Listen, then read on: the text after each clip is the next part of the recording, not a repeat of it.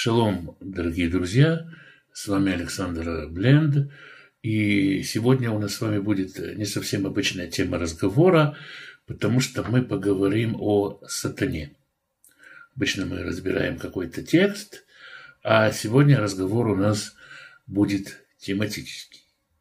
Мы э, сразу не осветим все вопросы, а, наверное, получится несколько таких разговоров – мы начнем с того, кто такой Сатан, что означает его имя, для чего он есть и почему он есть, какие у него цели и э, что он в нашем мире делает.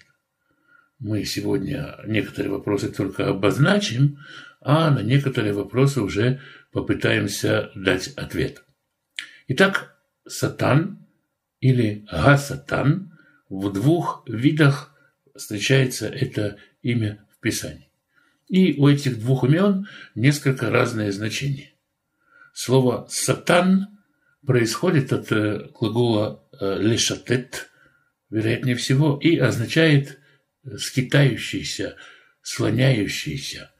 И это напоминает нечто вроде бродячего шпиона-доносчика в некоторых э, странах с диктатурой, в восточных странах, были распространены такие скрытые агенты, которые бродили по кабакам, по разным местам и э, доносили, доносили слухи, доносили, что делают люди, и, естественно, а, доносили они плохое. Они, э, если процитировать сказку Филатова, вынюхивает собака мыслящих инако. Сатана ходит и проверяет, ищет, кто где в чем провинился, где бы на кого как накляузничать, и он э, доносит это Всевышнему на суд Всевышнего. В суде Всевышнего, как в, и в суде судей из плоти и крови, есть сторона обвинения – есть сторона защиты. Несправедливо бы было только оправдывать человека и говорить о нем только хорошее, и точно так же несправедливо говорить только плохое. В любом деле, в любом разборе требуются две стороны, и сатан представлен испытывать, представлять сторону зла, искать в человеке худое, что в нем не устроено, что в нем не целостно, и в том числе и, может быть, основная функция сатана, он искуситель. Когда мы говорим слово искуситель, э, мы немножко забываем его изначальное значение. Слово искушать происходит от слова э, вкушать, кушать, пробовать на вкус. Вкусить какой-то плод, вкусить что-то. С одной стороны, это означает испытание, попробовать что-то на вкус. Сатана тестер или, выражаясь современным языком, краш-тестер. Это работа человека, который пытается специально, как представитель какой-то фирмы, сломать ее продукцию. Например, мы берем сотовый телефон, помещаем его на солнце, помещаем его в стакан с водой, пытаемся сбросить его с десятого этажа и посмотреть, насколько он выстоит. Для чего это нужно? Для того, чтобы действительно выпускать, производить нормальные, хорошие телефоны. Как мы можем сказать о человеке, что он праведен, что он стоек в своих делах? Мы можем сказать это, если он выстаивает испытания. Если человек живет, у него все гладко, все ровно, его никто не раздражает, у него всего достаток, понятно, что он будет э, хвалить и прославлять Всевышнего, или, по крайней мере, не будет злиться, раздражаться. Ну, если меня никто не раздражает, так я и не раздражаюсь. Если меня никто не злит, я и не злюсь. Меня никто не обижает, я и не обижаюсь. Хорошо, когда у человека все гладко. Для того, чтобы проверить, насколько он стоит на своей ступени, нужно ему э, какие-то испытания проходить. Любой спортсмен понимает, что хорошо быть э, боксером. Единственное в мире, кроме меня никто не боксирует, я самый сильный боксер. для того, чтобы доказать, что я что-то могу, что я чего-то стою в спорте, мне надо проводить какие-то бои. Для этого Всевышний посылает нам в жизни определенные испытания, определенные наставления. Об этом много говорит скажем, 12 глава послания к евреям, которая говорит, что мы терпим определенные наказания. Определенные наказания, опять-таки, слово «наказание» и в русском языке немного потеряло смысл, это означает наказывать, то есть давать какой-то наказ, давать какое-то наставление. Через наши испытания мы провели какой-то бой, мы увидели, в чем наши ошибки, где мы в воздух били, если говорить э, словами Павла мы попытались сыграть какую-то мелодию, мы увидели, где наши ошибки, где мы неправильно исполняем мелодию. Мы учимся, есть какие-то учебные снаряды для врачей, для музыкантов, для каждой специальности, и они есть и для праведника. И Сатан, как искуситель, он испытывает нас, подбирает нам испытания, с чем мы можем справиться, с чем мы не можем справиться. И там, где не можем справиться, там, где мы падаем – нужно, необходимо усиление, необходимо э, нам какое-то исправление. И возникает, естественно, вопрос, как эти испытания, как Сатан использует и как Сатан э, испытывает нас, в чем, собственно, для нас испытание. Рав Ильяу Деслер один из основателей еврейской системы Мусар, один из авторов многочисленной книги о морали, объясняет э, так. Он вводит для ясности такое понятие, как точка выбора. Что это значит? Скажем, э, для меня, как для нормального человека, не существует выбора украсть или нет. Я просто не краду. У меня не возникает мысли украсть. Для вора кража – это естественный образ жизни, и он уже э, стоит на ступени убивать или не убивать. Или, скажем, ограбить ли полного бедняка, обворовать ли полного бедняка или не обворовать. У каждого человека на своем уровне есть выборы. Молиться или не молиться, поститься или не поститься, изменять жене или не изменять жене. Каждый человек на своем уровне имеет путь вверх и путь вниз с каждой ступени, на которой человек бы не находился, это его точка выбора, он может пасть или подняться. И то, что делает сатана, работа сатаны, она, в общем-то, заключается в том, что сатана подводит нас к какой-то точке и говорит, вот смотри, как заманчиво торчит у человека кошелек. Или вот смотри, как прекрасно и доступна чужая жена. И так далее. Каждому на своем уровне. Как будто он говорит, да ладно, не вставай, поспи, не молись, зачем тебе идти куда-то молиться? И человек стоит уже перед выбором, молиться ему или не молиться, каждый на своем уровне. И суть испытания от сатаны заключается в том, что он подводит человека к какому-то моменту, и там оставляет его с его свободой выбора. Например, мы это можем хорошо видеть в Евангелиях, когда э, сатана испытывает Иешуа. Он говорит ему, ты, ты же голоден, преврати хлеба в камни. Или, например, он приводит его на крышу храма, ставит его в определенную ситуацию и ставит его дальше перед выбором, бросься вниз, он не бросает его вниз, он говорит, бросься вниз, и тогда ангел тебя подхватит, ты же сын Божий. То есть сатана моделирует для нас какую-то ситуацию, где мы можем пасть, где мы можем спуститься вниз на еще одну ступенечку, еще пасть, и оставляет нас с этой смоделированной картиной, оставляет нас с нашей, с нашей свободой выбора, чтобы мы выбирали. Поэтому, когда мы говорим сатана меня подтолкнул, сатана за меня это сделал. Это некоторое лукавство. Сатана привел меня к какой-то ситуации. Да, действительно, сатана смоделировал ситуацию, что я увидел этот забытый кем-то кошелек, или нашел кошелек, или увидел еще что-то, что меня ввело в грех. Или, например, если я, не дай бог, вытаскиваю у кого-то из кармана кошелек, а этот кто-то схватил меня за руку, и у меня есть выход – убить человека, ответить агрессией или не ответить агрессией.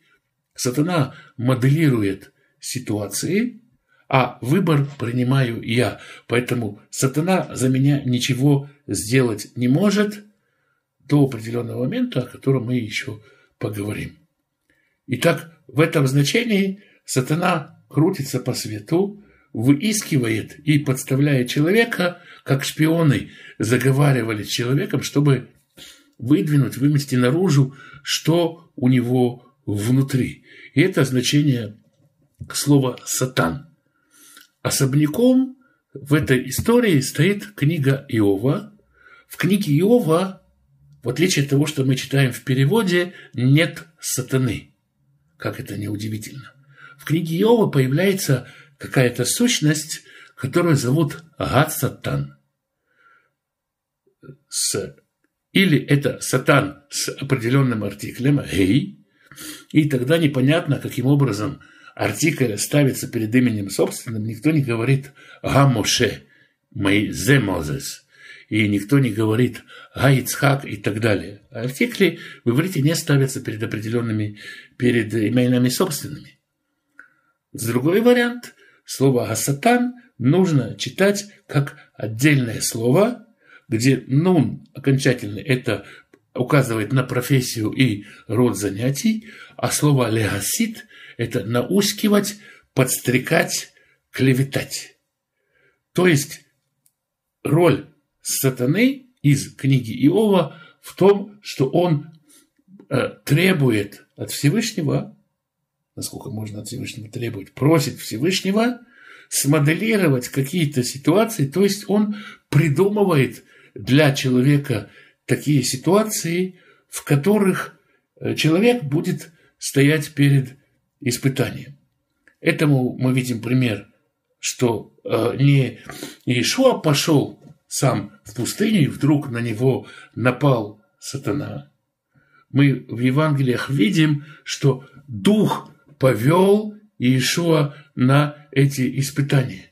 То есть любой праведник, любой человек, Ишуа говорит, так должна быть исполнена всякая правда. Так нам надлежит исполнить всякую правду.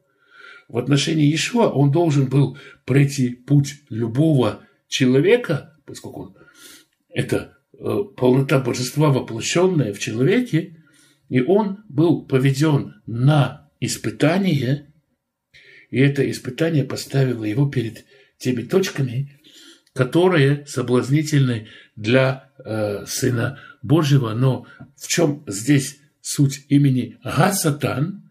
В том, что он э, в книге Иова подбил Всевышнего, по сути, образно так сказать, Всевышний сам говорит, ты, ты э, клеветал на него, ты меня настраивал против него, ты призывал его проверить, а он в этих выборах устоял, значит, эти испытания были напрасны. Ты напрасно говорил, что он не выстоит но и из того, что Дух ведет Иешуа на испытаниях сатане, и из книги Иова, и из того места, где Иешуа говорит Петру, это сатана настоял, чтобы просеять вас как пшеницу, так в оригинале. Сатана настоял, чтобы апостолы прошли определенные испытания. Мы видим, что это некий такой краш-тестер, некий ангел, который служит Всевышнему и который в плане Всевышнего. Есть э, другое устойчивое мнение, которое вообще говорит о том, что есть две власти. Есть Бог, который хочет того-то, того-то и того-то, у Бога есть замысел, и Бог хочет всех спасти, Бог не хочет гибели кого бы то ни было, и всех Э, всех абсолютно хочет привести к святости. Но есть, откуда ни возьмись, возник, мы об этом еще поговорим, возник сатан, который, то ли он падший ангел, то ли он изначально такой был, куча разных версий, который хочет другого, который хочет Вселенную погубить. И совершенно непонятно, как люди строят, непонятно на первый взгляд, как люди строят разные теории, согласно которым есть две власти. Власть Бога и власть сатаны. Царь из плоти и крови, любой маломальский властитель в самой маленькой стране, если он терпит какую-то вооруженную оппозицию, если он терпит в своей стране вредителей и врагов, то это свидетельство его слабости. Слаб ли наш Господь? Слаб ли Всевышний настолько, что он э, за всю историю человечества не смог подавить такой очаг сопротивления, как какой-то падший ангел. Достаточно было дыхания Всевышнего, чтобы сатану и всю его армию уничтожить. Может быть, это такое долготерпие Всевышнего, что Всевышний позволяет сатане какую-то власть и делать то, что хочет? Но как можно позволять такие эксперименты на собственных детях? Как же нам понимать вот эти два взгляда? Возможно, их стоит как-то примирить и э, посмотреть на это с немного другой стороны. Если человек э, постоянно совершает цепочку выборов, которая приводит его к падению, из э, варианта устоять или не устоять, он всегда падает, он опускается все ниже и ниже и ниже, то его привычка падать, его определенный навык падать становится его природой. Мы можем сказать, мы уже говорили, для вора, естественно, воровать. Он находится на этом уровне, убить он еще не может, но воровать он уже ворует. Для наемного убийцы, не дай бог, убийство – это принцип его существования. Он этим живет и даже эмоционально не привязывается, у него нет эмоциональной составляющей, для него убивать – это работа. И в жизни может возникнуть такая ситуация, когда само падение, сама природа падать, враждовать, удаляться от Бога, она становится природой человека. То есть человек становится реально врагом Всевышнего. Для него чем хуже, чем дальше от Бога, тем лучше. Это, это становится его привычкой, его ускорением, его, можно так сказать, научным языком модус операнди, его принципом жизни, тем, из чего он исходит. Он по жизни падает. Так можно сказать про наркомана, что он начинает искать все более и более тяжелые наркотики, потому что он не может напиться этим миром. И так рождается ускоряющее, накапливающее инерцию движение вниз. И через таких людей, э, которые уже не двигаются вверх и ничем не притягиваются ко Всевышнему, для которых эти падения стали такой системой, раскрывается в мире другая природа сатаны, природа, которая уже становится враждебной Всевышнему. Это не существующий сатана, это иллюзорный сатана, сатана, который стал врагом Бога, вооружившись человеческим сознанием. У ангелов, у духовных начал вообще нету свободы выбора. Свобода выбора существует у человека. Но поработившись греху и поработившись сатане, человек может настолько изменить свою природу, что лишится свободы выбора. А, об этом многое сказано, особенно вот в эти дни, когда идет сферат Омер, отсчет Омера, и мы говорили неоднократно о том, что отчет Омера – это восхождение человека в святость, что есть 59 уровней, 49, простите, уровней святости и, соответственно, 49 уровней нечистоты. Есть 50 уровень святости. Это святость, когда человек уже стоит и не падает, когда в нем тоже раскрывается полнота божества, и в нем осуществляется то, что сказал Ишуа, кто видел меня, тот видел Отца. Это самая высокая планка, которая есть для нас. Но в то же время можно упасть и на 50-й, самый низкий уровень нечистоты. И там уже не существует даже выбора подняться наверх. Там ступенек вверх нету как таковых. Мы Сейчас не будем говорить о спасении для таких людей, сейчас объясняем общую картину. И в той ситуации человек сам создает в себе сатану, который враждебен Богу, который абсолютно с Богом не соединен. Как пример этого можно привести единственный народ, который требуется абсолютно уничтожить, даже когда Израиль уже завоевал страну, даже когда Израиль живет спокойно и мирно, тогда сказано, сотри память об Амалеке с этой земли. Амалек – это символ народа, в котором нету ничего, это сообщность людей, в которой нету шанса на исправление. Опять-таки мы сейчас говорим про человеческие возможности, мы отдельно поговорим про то, что будет с сатаной и как он, как закончатся его дела на земле.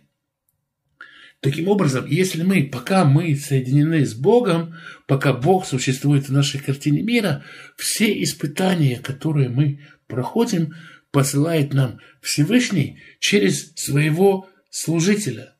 И этот служитель не лишает нас воли, он моделирует нам ситуации, в которой нам сложно выбрать, сложно поступить в соответствии с волей Всевышнего и гораздо проще проявить свою волю. Кому-то сложно встать в 6 часов утра на молитвенное служение, и он, сатана, говорит ему, ну можно же поспать, вот смотри, какая теплая постель. Кому-то тяжело э, дать шекель э, нищему, и сатана говорит, смотри, ты и так еле сводишь концы с концами, лучше не дать. И каждого человека на своем уровне сатана пытается хоть на ступенечку, хоть чуть-чуть, хоть чуть-чуть свалить вниз, но это Всевышний испытывает нас. Пока мы с Богом, пока мы верим в Бога, суть нашей веры в том, что Всевышний может нас исправить. И все, что Всевышний делает, делает Он для нашего исправления. Это основа христианской веры. Любое испытание, которое мы проходим, любое отсутствие падения делает нас более стоящими на своей ступени и дает нам стимул подниматься на новую ступень. И в подъеме на новую ступень у нас есть поддержка с небес. Нас же не только подводят к этой ситуации, нам дают ресурсы для того, чтобы послушать нашему подъему. То есть, хотящему подниматься вверх есть то, что называется света дешмая, помощь с небес. Верующему все поспешествует ко благу. Если человек поступает как неверующий, без веры, то тогда он падает собственными силами, но э, у него еще есть его точка выбора еще соединена со Всевышним, он еще знает, что такое хорошо и что такое плохо.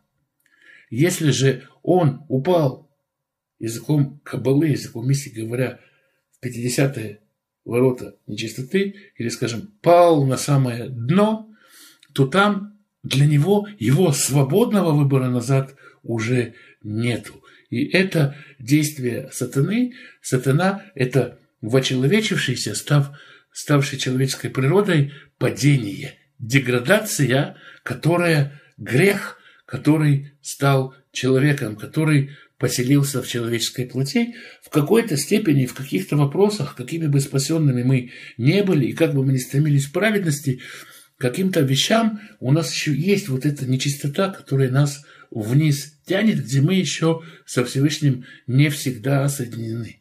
И это ответ на то, что это и где это, знает только каждый из нас в отношении самого себя. Но задача сатаны – это испытание человека. В то же время существует реальность, в которой сатана совсем отделен от Бога, и это реальность человека, который желает падать вниз, который уже абсолютно живет плотью, насыщается плоть и для которого духовного просто не существует. Для многих людей просто не существует возможности дать милостыню, почему я должен что-то свое давать. Не существует выбора, встать ли помолиться, обратиться ли ко Всевышнему. Он и о существовании-то Всевышнего не знает. И вот эти люди, они властью сатаны отделены полностью от Всевышнего, и до них достучаться можно только через Ишуа Машеха, который побеждает и освобождает нас от его власти. Таким образом, сатана – посланник Всевышнего, если видеть реальность, если видеть общую картину, то мы должны видеть, что за всеми нашими наказаниями, за всеми нашими испытаниями стоит Всевышний. Когда мы это не видим, когда это видение теряется, тогда в нашем образе возникает сатана, как враг Бога, и об этом уже даже этим языком нужно с человеком э, говорить. Нужно через этот язык уметь ему проповедовать. Естественно, возникает вопрос, ну хорошо, сатана, он, пусть будет посланник Всевышнего. Пусть это будет так. И пусть даже мы скажем, что когда написано «противостаньте сатане и побежит он от вас», имеется в виду, что когда мы, одевшись в Иешуа Машеха, противостоим сатане, даже самого низкого уровня, куда ангелы-то не могут спуститься, мы можем подняться. Возникает другой вопрос, и очень важный вопрос, почему конец сатаны в огненном озере? Если он служитель, то за что его наказывать? И тут, э, естественно, ответ. Вообще, что мы знаем о чувствительности сатаны? Чувствует ли сатана, чувствует ли вообще ангел боль? Нам, понятно, мы когда касаемся огня, нам больно. Когда сатана касается огня, больно ли ему? Если мы, служители Всевышнего, служа Всевышнему, готовы излечить боль, может быть, и сатана готов? Какие здесь могут э, возникать э, непонятные вещи, которые мы проскакиваем, когда мы говорим о сатане. Но самое главное, представьте себе ситуацию некоего человека, который был болен и вынужден был передвигаться на костылях или в инвалидной коляске.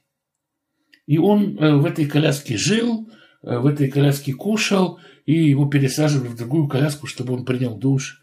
Или он не мог ходить без костылей, или он не мог ходить без слухового аппарата. У него была какая-то инвалидность, и он чем-то пользовался. Многие люди, когда они исцеляются, они ломают свои костыли, они сжигают свои костыли, сжигают какую-то свою привязанность к старому, уничтожают ее, и это символический акт расставания, размежевания с прошлым. Мы видим э, очень такой простой и показательный пример в Писании. Это Елисей или Лиша, который, как написано, орал. То есть пахал, с плугом пахал. Что он плохого делал? Ничего. Он занимался обычной житейской деятельностью. Когда он прошел за пророком, когда он решил пойти во след учителю, он сжег свой плуг и жарил на нем быка спрашивается в задачке, а чем, собственно, плуг провинился, зачем было его сжигать? Просто потому, что это акт расставания с прошлым. То же самое, когда перед Песохом есть такая традиция, перед праздником Песах, на праздник Песах, как мы знаем, запрещено кушать квасное. И э, перед Песохом за вечер зажигают особую свечу и проверяют по всем углам, по всем щелям, нет ли где-то, не завалились ли где-то крошки, кусочек булочки, старые сухарики, кириешки и, и прочее. И э, эта свеча служит сути выискиванию злого. И э, традиция, заповедь говорит, она должна догореть до конца. Да, она тебе служит для того, чтобы она служебная, она полезна, но то, что выискивает зло, должно сгореть, должно быть уничтожено. Сатана по окончании исправления человека будет уничтожен в знак того, что уничтожен грех, что больше нечего выискивать, что больше не, нечем враждовать. Две страны, которые примирились, и они э, прекращают разведывательную деятельность друг против друга, забирают какие-то элементы, которые им служили этой вражде. Сатана получил свои функции, отчасти мы об этом, может, о падении Адама поговорим в следующий раз, как он получил свои функции, как он вообще возник и для чего он возник, мы поговорим о выборе Адама. Но сегодня мы можем сказать, мы сегодня говорим о той реальности, в которой сатана уже существует, в которой он есть, и вот таковы его задачи и таковы его функции. Сатана будет сброшен с небес, сатана будет побежден, сатана будет греб. Все эти символы, они реальны, потому что когда исчезнет грех, когда человечество будет исправлено, уйдет и необходимость в сатане. Здоровый человек не ходит к врачу, здоровому человеку не нужны какие-то методы обследования.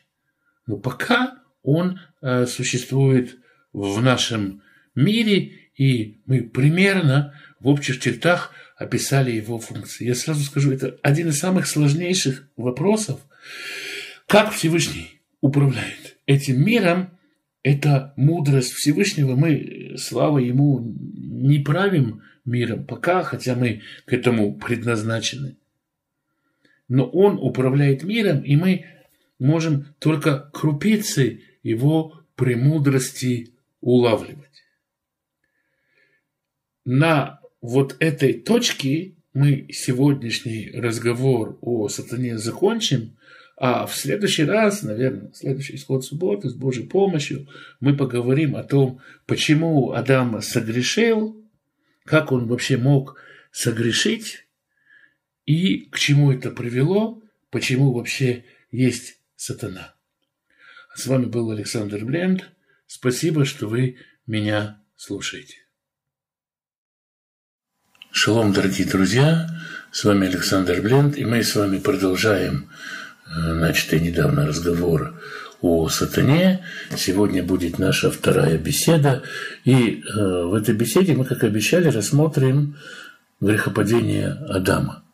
Как это выглядело. Мы пока, возможно, не будем касаться каких-то внутренних элементов этого, но посмотрим довольно поверхностно. Если мы начнем читать с конца второй главы книги Берешит, 25 стиха, это последний стих главы, написано э, «Веаю э, шнехем арумим, Адам веишто, вело и двашишу». И были оба они обнажены, Адам и его жена, и не стыдились этого. Вроде бы совершенно понятный текст – Теперь давайте перейдем к следующему стиху, который, собственно, представляет нам змея. Итак, веган нахаш. Обратите внимание, нахаш, змей, вводится здесь с определенным артиклем. Нахаш был, а я арум. Мы тоже видим это же слово, которое мы видели в прошлом стихе в значении обнаженный. Здесь в значении хитрый. Или, может быть, тоже в значении обнаженный, откуда мы, собственно, знаем. Обнаженный значит наиболее э, раскрывающий свою телесную природу в этом мире. Мы для чего, собственно говоря, одеваем одежды? Да? Одеваем мы одежды для того, чтобы свое тело как-то скрыть. Есть определенные причины, по которым мы стесняемся своего тела, по крайней мере, некоторых органов тела. То есть тело мы прикрываем не только потому, что нам холодно или жарко, но и по определенным духовным причинам. У Адама этих причин не было, Адам и Ева были обнажены, мир был немножко другим, а змей был еще более обнажен. Эта обнаженность, телесность, слово «арум» связано с, с, проявлением телесности в этом мире, с проявлением себя в этом мире. Адам и Ева жили сами собою. Ну, они были помещены в рай с самого своего рождения, они не знали другой жизни. Жили они в раю на всем готовом.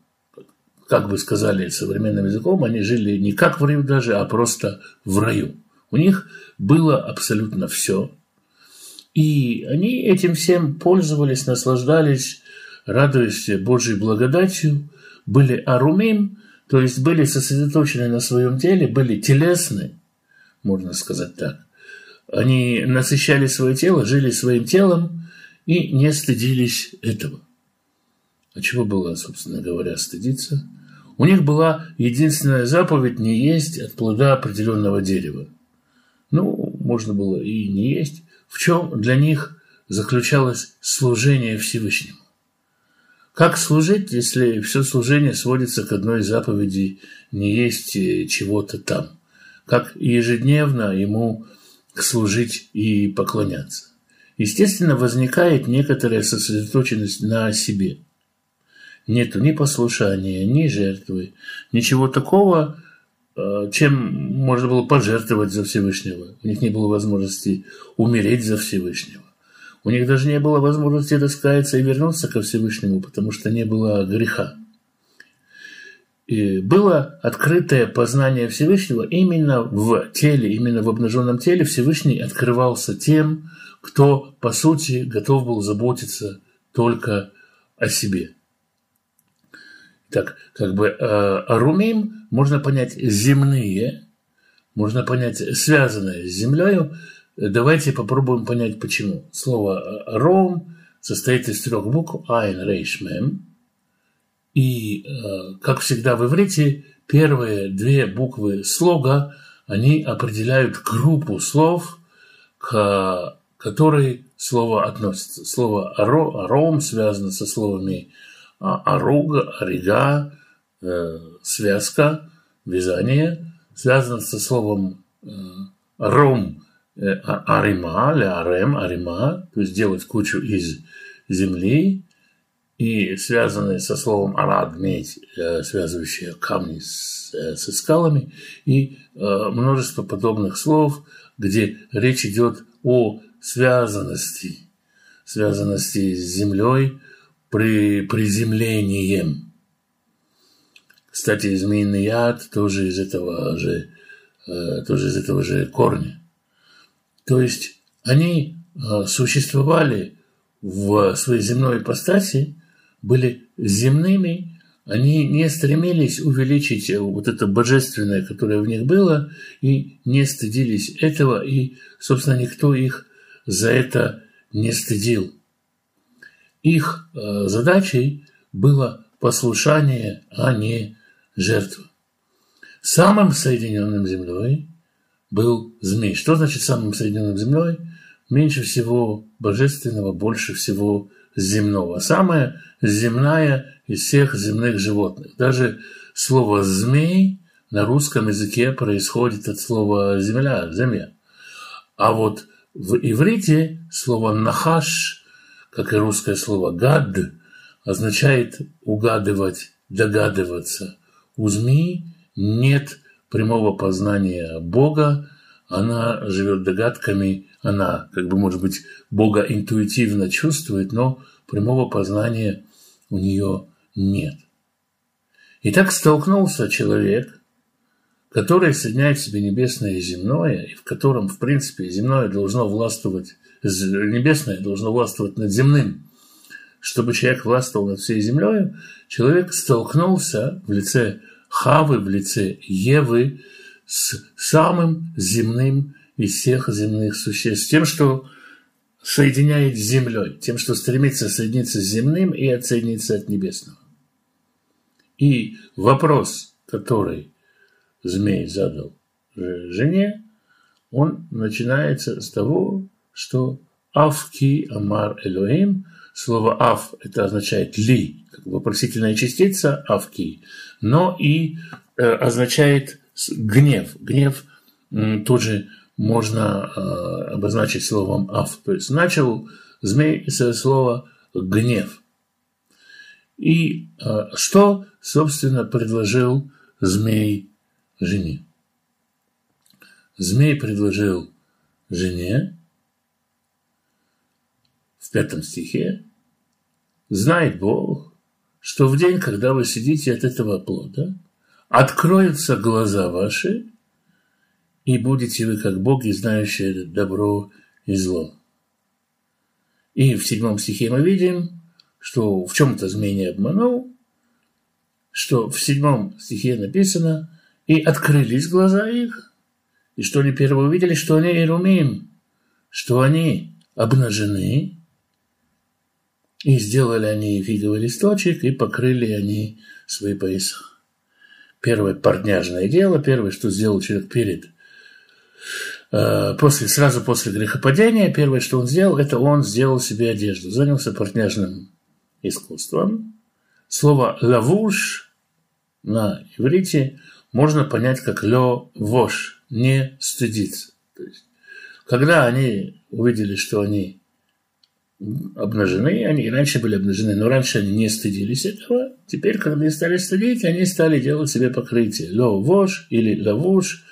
И в данном случае э, это э, листья фигового дерева, которым они, из которого они сделали себе покрытие. Человек увидел свою эгоистическую сущность, и он устыдился ее, и, собственно, через этот стейт он и будет теперь сам ее исправлять. Что произошло? Человек существовал в раю на всем готовом. Человек жил, можно сказать, в гостях у Всевышнего. И решил от этого состояния сына, от этого состояния балованного ребенка перейти к состоянию раба, наемного работника, который теперь будет сам, но зато сам зарабатывать хлеб был определенный, возникло понятие хлеб стыда. То есть стыдно самому на всем готовом жить, и надо бы э, что-то как-то где-то зарабатывать. Адам в момент грехопадения создал иллюзорный мир, наш мир. В этом нашем мире мы уже не видим Бога напрямую, мы не сознаем Его природу напрямую. И прямое следствие этого мы читаем дальше, в восьмом стихе. «И услышали они голос Всевышнего, ходящий в саду». Причем э, здесь э, можно сказать, что они услышали голос Бога, который голос шел по саду, не Всевышний. Это голос гулял по саду, какой голос? Тот самый голос, который говорил и от дерева познания добра и зла не ешьте, ибо в день этот смертью умрете. То есть э, не то, чтобы Бог гулял по саду и напевал про себя какую-нибудь песенку или посвистывал дырочкой в правом боку, как резиновый ежик. Голос его, они услышали, голос его раздался в саду, и они вдруг испугались и спрятались.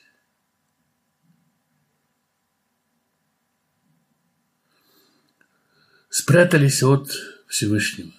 У них настолько изменилось представление о Всевышнем, и это, кстати, мы унаследовали, и это суть в той греховности, которую мы наследуем, они настолько изменили свое представление о Всевышнем, что они решили, что от него можно спрятаться.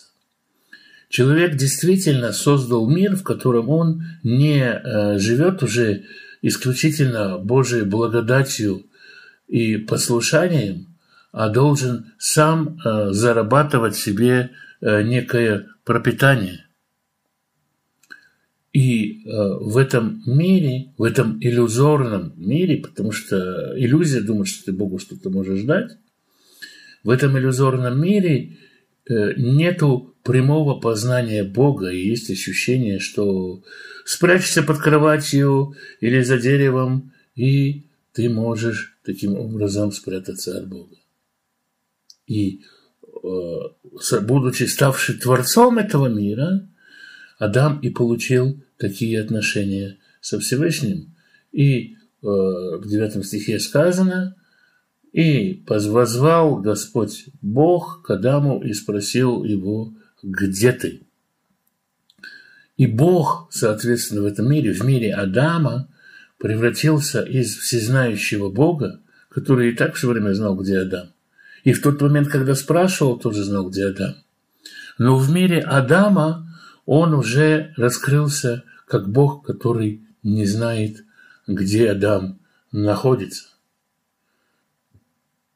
И на это отвечает ему там я голос твой услышал в саду, потому что и испугался, потому что я обнажен и спрятался. Раньше он мог явиться обнаженным перед Богом. Бога-то чего стыдиться, Бог его всяким видел, Бог его и вылепил. Но теперь тот самый эгоизм Адама, можно сказать, та самая земность Адама, его земная природа, не была уже совместима и не могла противостоять, э, предстать перед Всевышним, потому что в иллюзорном мире, в котором, а, который сотворил Адам, есть разрыв, есть пропасть между ним и Всевышним. И э, зацикленность на себе, э, праведность Божья, когда ты сам не заботишься даже о собственной праведности, она перестала работать, и Адам должен был уже, можно так сказать, в поте лица зарабатывать свой хлеб. Бог перестал быть виден, и Бог перестал раскрываться напрямую. Теперь, как скажет потом Талмуд, пропитание стало так же тяжело, как рассечение Красного моря. Очень трудно теперь человеку добывать свое пропитание, рая нету и прямого контакта со Всевышним тоже нету. Э, много веков спустя в городе Шушан а, произойдут события, которые связаны со свитком Эстер, которые описаны в свитке Эстер или Эсфере. И одним из главных героев, главных отрицательных героев этого свитка будет э, товарищ по имени Аман. Аман – потомок Агага, потомок Амалека, потомок самого враждующего Израилю народа потомок единственного народа, который Израилю повелено уничтожить полностью. Рассматривая, изучая его природу, мудрецы задались вопросом, а где Аман, где его корень в Торе? Где можно найти в Торе какой-то намек на Амана, где что-то похожее на Амана? Мы должны это знать для того, чтобы понять его природу. Слово «Амалек» Амалек – это, в общем-то, понятно. Амалек означает происходит слово «амаль», «труд», «твой труд». Вот тот самый труд, э, которым заразился Адам при грехопадении. Амалек э, по гематрии означает «сафек», «сомнение». В мире Адама существование Бога могло быть подставлено под сомнение. Его всевидение было подставлено под сомнение, его всезнание поставлено под сомнение. Вездесущность. И э, мудрецы пытались понять, что же такое аман, как он раскрывается, и нашли, что вот это слово от дерева ли ты ел, гамин эц, от дерева ли. Вот это от ли, оно на иврите пишется как и имя Амана, хотя в данном случае оно читается как Амин, но там, собственно, написано Аман. Аман возник, когда человек когда человек съел плод э, запретного дерева, и из этого возник, собственно говоря, и мир врага человека. В тот момент, когда человек съел э, плод, у него появился реальный враг, реальный враг в человечестве, это Аман, Амалек. И, собственно говоря, Всевышний дальше скажет, я вражду положу между семенем твоим и семенем ее, его, э, между змеем и женщиной. То есть и второй враг появился у человека, это тот самый Ханнахаш, тот самый змей. Таким образом, э, что мы можем сказать? Человек э, хотел заработать то, что он получает бесплатно. Человек думал, я сейчас опущу землю на уровень ниже, я сам ее подниму, и приду и принесу папе Богу первые заработанные деньги, положу на тумбочку. Я буду ему служить, я буду готов умереть за него, жертву хочу. Человек не понимал в тот момент, что Всевышнему важнее послушание, чем жертва. И он решил, что жертва – это что-то большее – действительно любишь человека, любишь Бога и ничего не можешь ему дать. Это обидно иногда и действительно хочется чем-то для любимого человека, уж тем более для любимого Бога пожертвовать. И Адам в этих раздумьях хотел подарить Богу исправленный мир и пустился, по сути, в исправление мира, чтобы Всевышнему послужить. Это была грандиозная ошибка, но намерения, по сути, добрые. Мы потом э, поговорим, может быть, э, в следующей нашей беседе о роли женщины в этом вопросе, а потом поговорим вообще о том, откуда взялся змей, и еще некоторые вопросы, но пока сосредоточимся на этом. Адам сказал, по сути, Всевышнему, я сам. Я хочу сам быть праведным. И Всевышний в огромной милости своей и в сводолюбивости своей дал ему такой выбор, и человек стал, по сути, сам.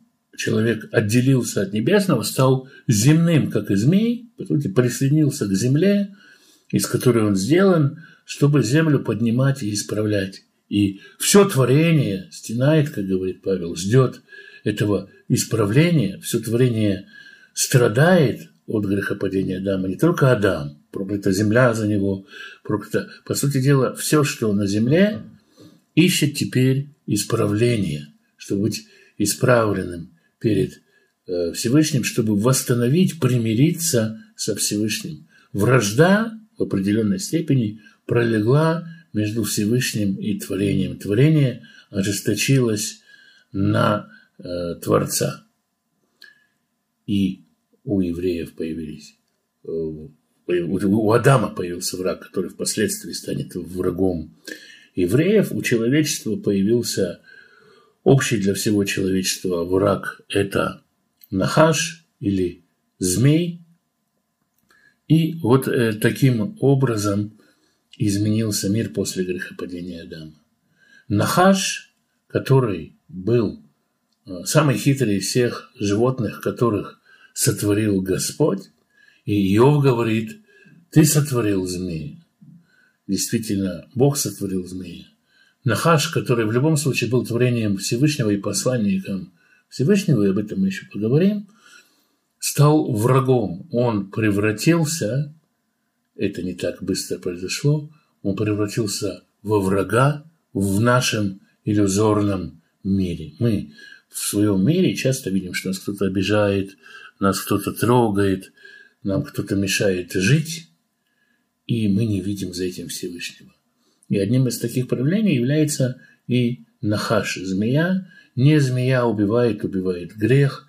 И Ишо учил нас, что мы можем, сможем брать в руки змей, и змеи перестанут нам враждовать, потому что исчезнет грех. Но так или иначе, то, что смог, можно сказать, сотворить Адам, он действительно стал как Бог, и он сотворил, во-первых, наш иллюзорный мир, весь наш мир, всю иллюзию нашего мира, и, во-вторых, в этом мире он сотворил вражду. Это иллюзия. Иллюзия всегда враждует с правдой. И поэтому творение оказалось непримиренным, ожесточенным на Всевышнего, и у Адама появился враг, у человечества появился враг Нахаш, а затем для определенной работы, и на Израиль ополчился враг, э, которого зовут Амалек, и мы видим, что это сомнение, и видим, что это связано с деревом познания добра и зла. И вот э, таким образом изменился мир после грехопадения Адама. Первородный грех – это иллюзорность того мира, в который рождается человек. Человек рождается с определенной иллюзией, не греховностью, не нечистотой, иллюзией, не способностью увидеть мир, потому что, как ни странно, с того момента, как у него открылись глаза, у него открылись глаза в другом мире.